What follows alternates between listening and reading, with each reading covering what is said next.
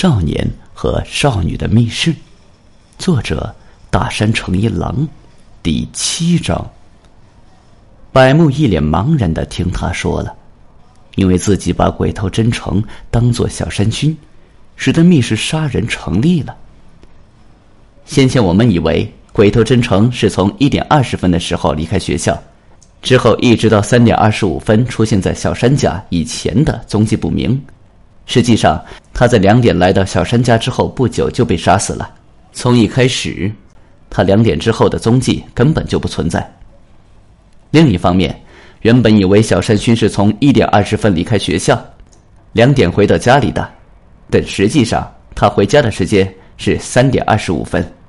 也就是说，从一点二十分到三点二十五分有着空白时间的不是鬼头真诚，而是小山勋。那么。勋在这个空白时间内到底做了什么呢？大概是去买了私奔用的旅行包之类的吧。搜查总部以为有着空白时间的是真诚，所以就推测他是否在附近的背包店买了旅行包，而拿他的相片询问各个店员，最终毫无成果。那是当然的，买旅行包的那位是勋。顺便说一下，在江藤刑警提出拿真诚的相片去打听的时候，百木以为刑警们是拿少年的相片。其实他们用的是少女的相片，而店员说没见过相片的人，百木就以为少年没有买旅行包了，但实际上是买了。因为百木的误解，导致打听用的相片用成少女的相片，也就进而导致得不到目击证言了。那么，杀死鬼头真诚和小山勋的犯人是谁呢？我最初得到锁定犯人的线索，依旧还是雨和电话。呃，何出此言？小山勋三点钟打电话的地点正好刚刚下雨，而另一边的小山家是三点十分开始下的，也就是说，从打电话的场所距离小山家，雨云的移动至少要花十分钟时间。因为少年回到小山家的时候是三点二十五分，那就表示雨云花十分钟移动的距离，他仅仅花了二十五分钟就到达了。走路的话是不可能的。那么我们就可以推测，他从打电话的地方到小山家附近的过程中是坐车回来的。身为高中生，肯定不可能有驾照，难以想象是他自己开车回的吧？那么就能推测出是打出租车回来的。考虑到买了私奔用的旅行包等货物，打车回非徒步回的想法应该是对的。小山勋从被刺到死亡经过了十分钟。那么他大概是在即将到达目的地的车上，亦或是在下车的时候被刺的吧？那样一来，刺他的人也就是出租车司机了。而从凶器是同一个来看，刺死鬼头真诚的也是这名司机。呃，就当杀死两人的是出租车司机好了。但是，出租车司机单纯在东京就有数百人，你是如何知道那位就是犯人呢？啊当然，若是调查数百位司机的不在场证明，确实可以找到犯人。但毫无疑问，你没有那样做。你是如何锁定那名司机是犯人呢？确实，单纯是东京出租车司机就有数百人以上吧。但是在某种条件下，是可以从中得出唯一一人的哦。某种条件，听说昨天早上。鬼头家接到了一通自称是报社记者的男子声音的电话吧？您家孩子死前有写下什么东西吗？是这句吧？如同警方所推测的一样，那应该是犯人打的电话。但是那样一来，奇怪的是，犯人为什么只打电话给鬼头家，而不打电话给小山家？这里能够想到的是，犯人已经知道小山君什么都没有写下来。所以他没有必要打电话到小山家问：“您家孩子死前有写下什么东西吗？”那么，犯人明明知道小山勋没写下东西，但为什么不知道鬼头真诚也没写下任何东西呢？恐怕是，犯人虽然能够确认小山勋毙命，但无法确认鬼头真诚毙命吧？不过这就有点奇怪了。到目前为止的推理来看，犯人容易确认毙命的是鬼头真诚，而不是小山勋才对。毕竟，犯人在小山家杀害真诚的时候，能够不用担心被人发现的确认生死。另一方面，犯人在车内亦或是车外刺了勋，少年为了逃开犯人，走进了小山家，所以犯人是无法确认勋是否毙命的。明明是这样的，但为什么犯人还能确认勋的毙命，却无法确认真诚的毙命呢？您怎么看？呃，犯人也搞错了小山君和鬼头真诚的身份了吗？密室收藏家点了点头。您说的对，犯人也搞错了两人的名字。从犯人身边逃走进入小山家，无法确认死亡的少年，他一直都以为叫鬼头真诚，所以他才打电话到鬼头家问的。但是，搞混两人姓名的，不是只有我而已吗？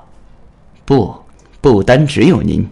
您之所以会搞混二人的名字，那是因为两个月前您在新宿救助被流氓缠上的二人之后，在送两人回自家前的出租车内。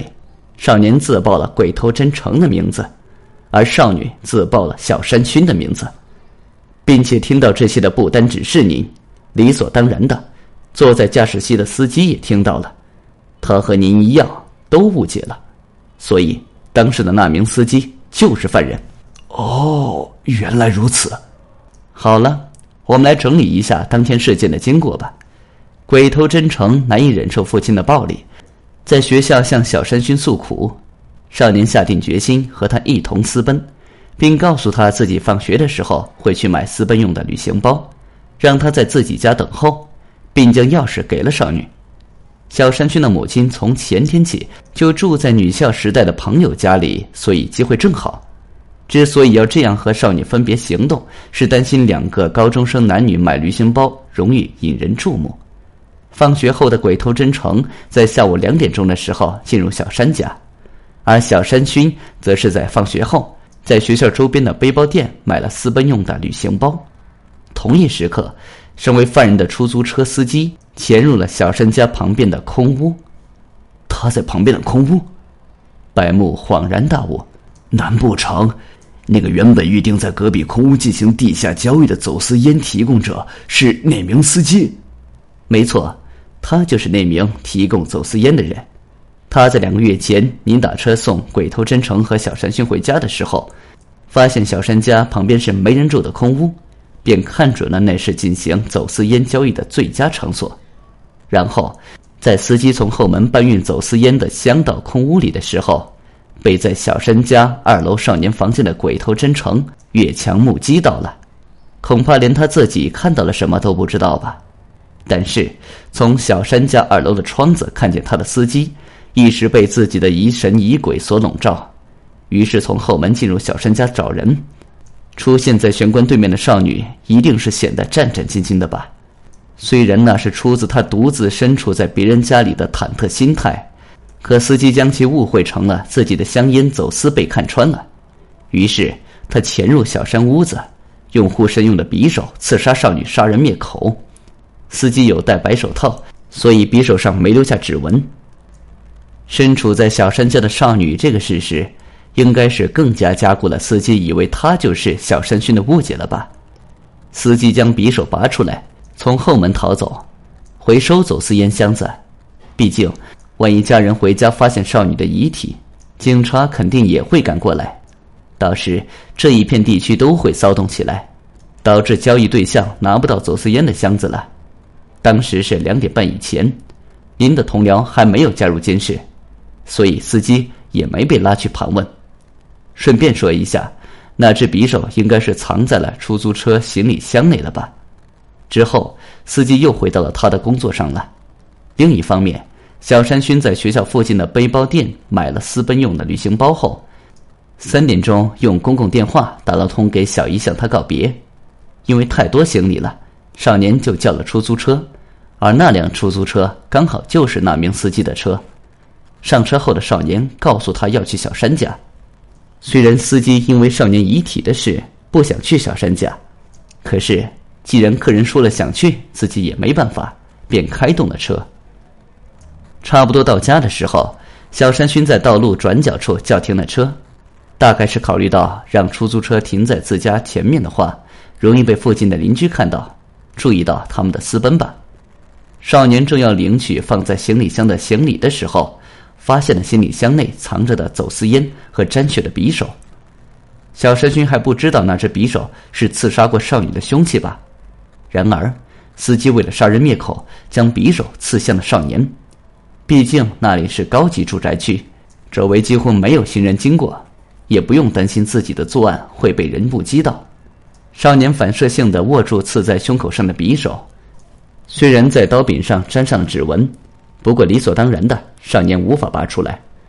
少年就这样以胸口插着匕首的姿态，拼命的赶回自家。旅行包依旧是放在行李箱内。司机本打算追上去的，可他注意到了监视小山家的你。无可奈何的落荒而逃了。本集已经播讲完毕，感谢您的收听，请您多多点赞评论。如果喜欢，请订阅此专辑，谢谢。